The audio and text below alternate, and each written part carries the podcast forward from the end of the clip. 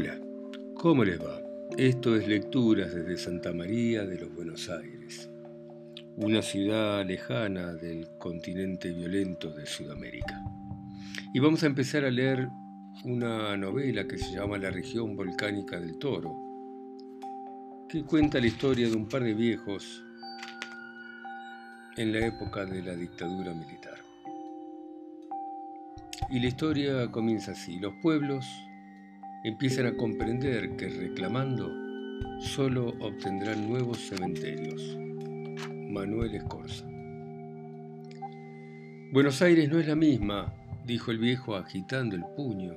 Antes me conocía todo el mundo, pero ahora... La voz voló desde la azotea de la antigua casa hasta el pelado que estaba en la calle. No es cierto, contestó el de abajo. El viejo, su cabeza apenas visible, miró hacia ambos lados. Está llena de gente, señaló con el brazo. Pero vacía. En el fondo, se tocó el pecho, falta corazón, eso falta. El tipo pelado de la calle pareció un poco contrariado. Ande, viejo, abra, vamos, ni siquiera el tono sonó convincente. El anciano se puso en puntas de pie. Ahora se le distinguían los ojos, la camisa de mangas cortas, la acumulación lenta de un año tras otro sobre su cuerpo, tan poca cosa. La casona, construida hacia 1920, tenía una puerta hermosa, alta, de madera. A cada costado de la misma se elevaban las ventanas, una de ellas daba a la sala principal siempre oscura la otra daba un escritorio y a continuación venía, después de un vestíbulo, la cocina, el baño y un patio, y un patio con macetas y malbones que conectaban la cocina y la otra sala. Después, la escalera y la terraza, y frente al patio los dormitorios. Sobre la azotea el viejo se veía tan pequeño. Estaba parado detrás de la balaustrada. Vamos, abra. No, las venas del cuello se desplegaron como si fueran a romperse. Pero su mujer Olga, e-, ella me pidió, argumentó con desgano el pelado, que de tanto mirar hacia arriba lo único que había conseguido era un dolor de nuca. Olga está vieja, contestó la voz cascada desde la terraza, una voz tan chiquita, parecía una pompa de jabón a punto de romper. Ande, no joda, quiere, insistió el de la calle.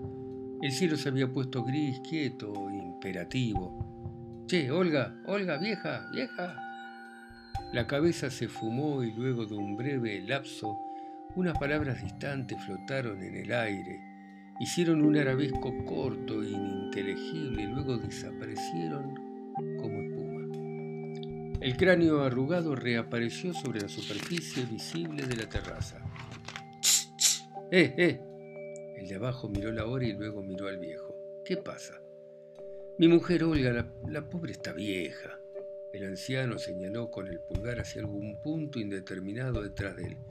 No sabe lo que hace, se olvida. El pelado de la calle miró la punta de sus zapatos negros y trató de buscar en alguna parte una palabra, alguna que significara algo. Sea razonable.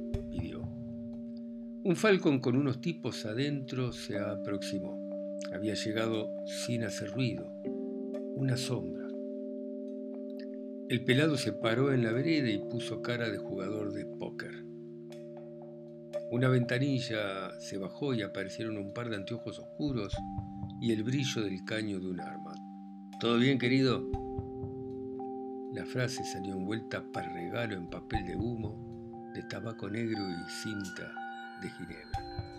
El pelado contestó casi sin mover los músculos de la cara. Un amigo, ¿saben? Y miró la cabeza que se había estirado. Un escupitajo compacto salió del auto con una trayectoria curva y cayó atrás del pelado. Los anteojos negros también miraron hacia el viejo de la azotea. Cualquier cosa. El pelado había apoyado una mano sobre el auto. Claro, claro, todo bien, muchachos, en serio. La ventanilla todavía dejó escurrir un poco de humo azul mientras se cerraba. El automóvil partió a poca velocidad. El viejo que se había estirado para ver un poco mejor y el tipo de la calle lo siguieron con la mirada. ¿Vio? El pelado pareció estar mostrando algo evidente mientras se encogía de hombros. Un perro vagabundo se acercó a olerle los pantalones, pero él lo espantó. Yo los conozco, agregó. El día estaba frío, cortante, duro. El anciano seguía allí con su camisa de mangas cortas. Malandras, apuñaló desde la azotea y por si hubiera quedado alguna duda remató. Pero qué tiempos de mierda. Movía la cabeza hacia ambos lados mientras se mordía el labio inferior. Si mi bisabuelo Gregorio hubiera visto estas cosas, esta gente, en su época había honor, heroísmo, ética, escrúpulos, moral. En cambio, ahora se tapó la cara con las manos. Pero qué tiempos de mierda. El pelado no se rindió. Hacía una punta de años que andaba por el barrio y al viejo lo conocía. Era buen vecino, cumplidor, solidario. ¿Va a bajar a abrirme la puerta o no? ¿Cómo? La mano se ahuecó haciendo de pantalla sobre la oreja. Un par de palomas volaron hasta la balaustrada y se pararon observando la conversación. Le digo que si va a abrir su mujer Olga me... No le digo que Olga está achacada, sabe. Los años, los años pasan. El viejo miró hacia el cielo como si hubiera descubierto algo. El pelado se metió las manos en los bolsillos y observó las baldosas de la vereda. Yo sé que no son buenos tiempos, dijo. La cabecita arrugada continuaba mirando las nubes cuando dijo, tal vez llueva. Usted no entiende, Siguió el pelado. Hay mucha confusión ahora. Usted vio la muchachada. Su vista se fue en la misma dirección en que había partido el falcón. Hijos de puta, qué muchachada, aclaró el anciano con el objeto de zanjar futuras diferencias de opinión. Las palomas se sobresaltaron y movieron las alas. Che, eh, pare, pero somos amigos usted y yo. ¿Quiénes? Usted y yo, claro me va a poner en una situación difícil, ¿no ve? Las palomas miraron al tipo de abajo con curiosidad. El viejo buscó en el cielo algo perdido. El de abajo se balanceó sobre los talones. Después de todo, su mujer me llamó. Olga está sorda y tan venida menos. ¿Qué le va a llevar usted el apunte? dijo el viejo y las palomas asomaron un poquito más. El pelado se agachó al descubrir una moneda en la en la vereda, la examinó y luego se la llevó al bolsillo. Entonces no va a abrir. La claridad lo obligó a entrecerrar los ojos. ¿Y para qué? Yo qué sé, nos tomamos unos mates como siempre, buscamos una solución a esto. A nadie le interesan un par de viejos, dijo el hombrecito de la terraza. Las palomas levantaron vuelo y el tipo que estaba sobre la vereda la siguió con la mirada. Cuando alzó la vista, la azotea estaba desierta. Un policía que había aparecido en la esquina se acercó caminando lentamente. El viejo con una gorra sobre su cabeza volvió a dejarse ver. No hay yerba, gritó. ¿Y pan? ¿Jamón con un cacho de pan? Mire, ni siquiera paleta tengo, respondió el viejo. El de abajo se frotó las manos. Bueno, me arreglo con el pan. Nones, está duro, dijo el viejo. El policía se detuvo cerca de él, se acercó y hablaron en voz baja un rato. Un suspiro largo se escuchó hasta en la terraza. Ya que no, ya que no me va a dejar entrar, dígale a Olga que, gritó el pelado, la vieja se fue a dormir. Los ojos del anciano eran dos líneas dibujadas con lápiz. A su edad. Un patrullero siquió en una de las esquinas. Avanzó. Se detuvo frente al policía, el cual luego de hacer la venia se inclinó sobre la ventanilla de atrás. El policía de adentro permaneció mudo, incoloro. El de afuera miró varias veces hacia el auto y hacia la terraza. El viejo, manteniendo la gorra sobre su cabeza con una mano, observaba la escena. Enseguida, el patrullero se alejó reptando. El policía se quedó junto al pelado. ¿Ve? Preguntan, gritó el pelado al viejo. La mano del viejo no se movió de la gorra de la cabeza. Los ojitos parpadearon. ¿Qué les dijo? Policía se limpió las manos contra el uniforme. Cualquier cosa, nada, ¿qué les voy a decir? Un retumbo sordo hizo que viejo, pelado y policía mirasen las nubes bajas. Iba a llover en cualquier momento. Pero van a volver a preguntar, no se olvidan, hoy, mañana, alzó la voz el policía para hacerse oír sobre unos truenos que molestaban el cielo. El viejo se paró sobre un cajón de la terraza y mostró hasta los brazos flacos. Mire, no sé quiénes son más turros, si los anteriores o estos, dijo. El policía apoyó unos dedos sobre la reglamentaria. Nos cuidan, ¿qué otra cosa? tartamudeó el pelado. ¿No va a abrir? insistió. Ni sé dónde puse las llaves. El viejo negó, pero qué cabeza. El policía se fue despacio hacia la esquina y al llegar dobló y no se lo vio más. El viejo observó el ir y venir y de golpe se detuvo. ¿Cuánto es? preguntó el pelado. No escucho, contestó el anciano. Dele, le pregunto que cuánto es lo que debe. ¿Cuánto? Cosas mías, ¿y a usted qué le importa? Parece un chico, dijo el pelado y mirando hacia arriba agregó, Olga tiene miedo, por eso me llamó. El viejo abrió los ojos de manera tan desmesurada que le ocuparon todo el rostro. Olga, gritó, vieja, pero vieja. Sobre la balaustrada quedó apenas una imagen que pronto se hizo recuerdo. Un vecino pasó por la vereda y saludó al pelado que ahora caminaba de un lado a otro. Se escuchó una discusión lejana. Orden, tranquilidad, progreso, se dijo. Oiga, el viejo había vuelto a aparecer ahora desplegando un paraguas. Por las dudas, agregó apuntándose a las nubes. Olga me pidió que le dijera que está tranquila, que, sabe lo que yo hago, que, que va a tener miedo. Una fría ventolera apareció sin anunciarse. ¿Y qué va a hacer? preguntó el pelado mientras se levantaba las solapas del saco. Abrigarme, respondió el viejo. No, no, con las boletas de luz, con el alquiler, con las deudas. La fuerza del viento desequilibraba al anciano. Yo qué sé, ¿alguna idea? ¿Entonces no las va a pagar? El viejo se asomó más aún. Encima me toma el pelo, cretino, por mí, métase la amistad en el orto. ¿Sabe cuánto sacamos entre la jubilación de Olga y la mía? Un puño giró y giró moviendo el aire. El pelado no se inmutó. ¿Y yo no tengo problema? reaccionó. Tengo pibes que alimentar, también tengo deudas, puta, un montón de cosas. El viejo respondió algo que no se entendió. Y siempre falta alguna cosa, continuó el tipo, que es la cooperadora del colegio, la picha que se rompe, los zapatos. El Falcon reapareció ensombreciendo la cuadra, proyectó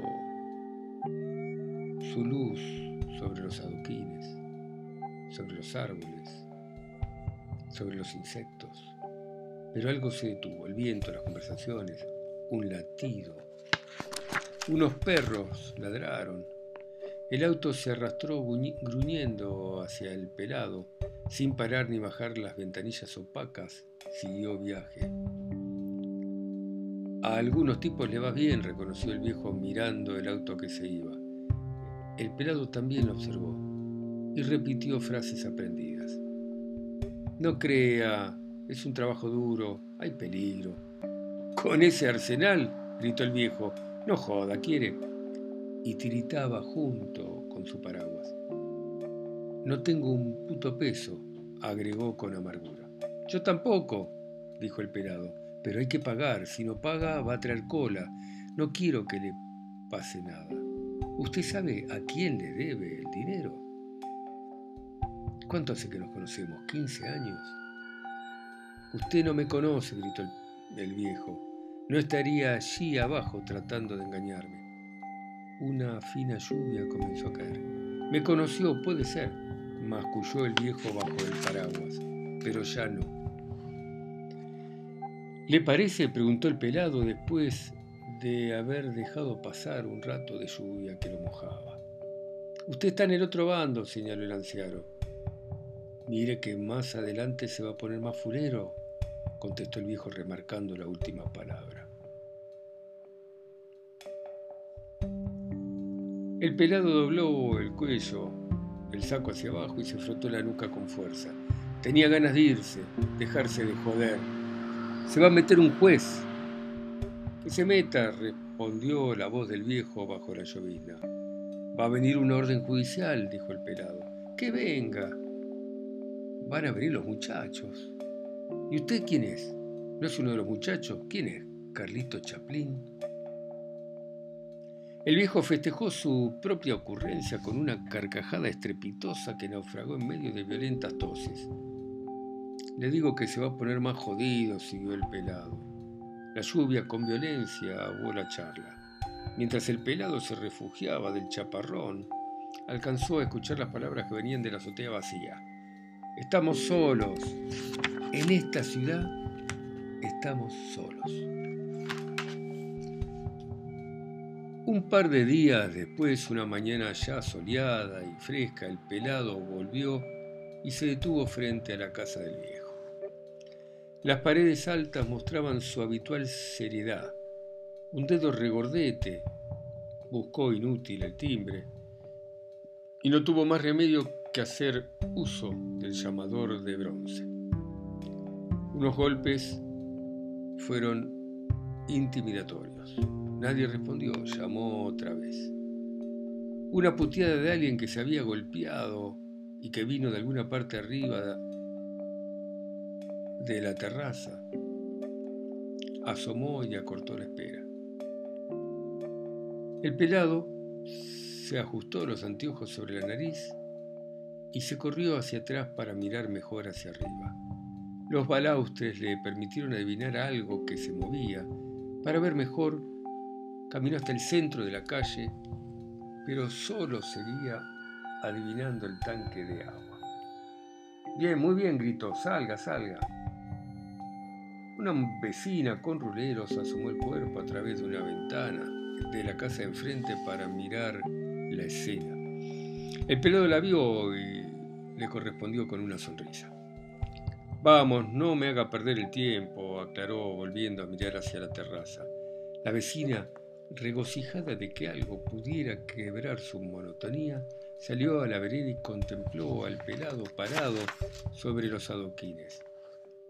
¿Y va a hablar conmigo hoy? tartamudeó nervioso. El sol mañanero dibujaba sombras divertidas sobre la calle. Por toda respuesta, un pequeño avión de papel despegó desde la terraza, siguió un curso recto y luego, torciendo en forma brusca, cayó en medio de tirabuzones sobre la pelada del tipo. Un auto que acertó a pasar en medio de la distracción lo obligó a saltar hacia el lado de la vereda. La vecina, con una escoba en sus manos, se rió, luego secó una lágrima con la manga. El pelado se frotó la cabeza en el sitio de aterrizaje del proyectil. ¡Ah! murmuró con que aeronáutica y se agachó a levantar el modelo. La azotea era un páramo, sin embargo, el cielo celeste y unas nubes largas se acostaban blandos sobre la geografía metálico de las antenas de televisión. Mi hobby son los barcos de plástico a escala, expuso el hombre atacado por la aviación en tono abiertamente conciliatorio. La única respuesta audible fue el escape roto de un auto. También hago siluetas de papel con tijeras, insistió recurriendo a otra astucia. Un ratón pasó por la balaustrada sin llevarle el apunte. Está bien, las manos se movieron nerviosas para abrir el portafolio y sacar unas hojas selladas. Usted dijo que iba a hacer lo posible. Las movió en el aire. Hay papeles firmados, ya van para dos meses. El eco suave de la voz reverberó sobre los paraísos. Miró hacia un costado, la vecina se había ido. El resplandor del sol le hería los ojos. El viento tiró de sus pantalones para llamar la atención, para distraerlo. La vecina reapareció con un vestido floreado y balanceando un plumero. Una madre llamó a su hijo. Un individuo de traje marrón oscuro se hizo notar. No por la manera de hacer sonar el taco de los zapatos o de arrastrar los pies, cosas que hacía deliberadamente, sino por cierta tenebrosidad de su aspecto, un detalle vertiginoso de peligro. El cielo se mostró azul y solitario por un rato. Así se dejó caer sobre los balaustres, las antenas y un edificio de departamentos que, aún lejos y pequeño, discutía con el paisaje. El pelado con el avioncito chumbollo en la mano y la otra manteniendo la carpeta con papeles comenzó a desconfiar de su suerte. Hizo un último intento. El dueño lo aprecia, sabe, siempre lo hizo, sí lo habrá esperado incluso si usted nos hubiera dicho como otras veces que se iba a retrasar en los pagos. Ahora está molesto, sabe, se entiende que usted no tenga plata. ¿Quién tiene plata? Bueno, dejamos acá. Seguimos la próxima. Gracias, chao.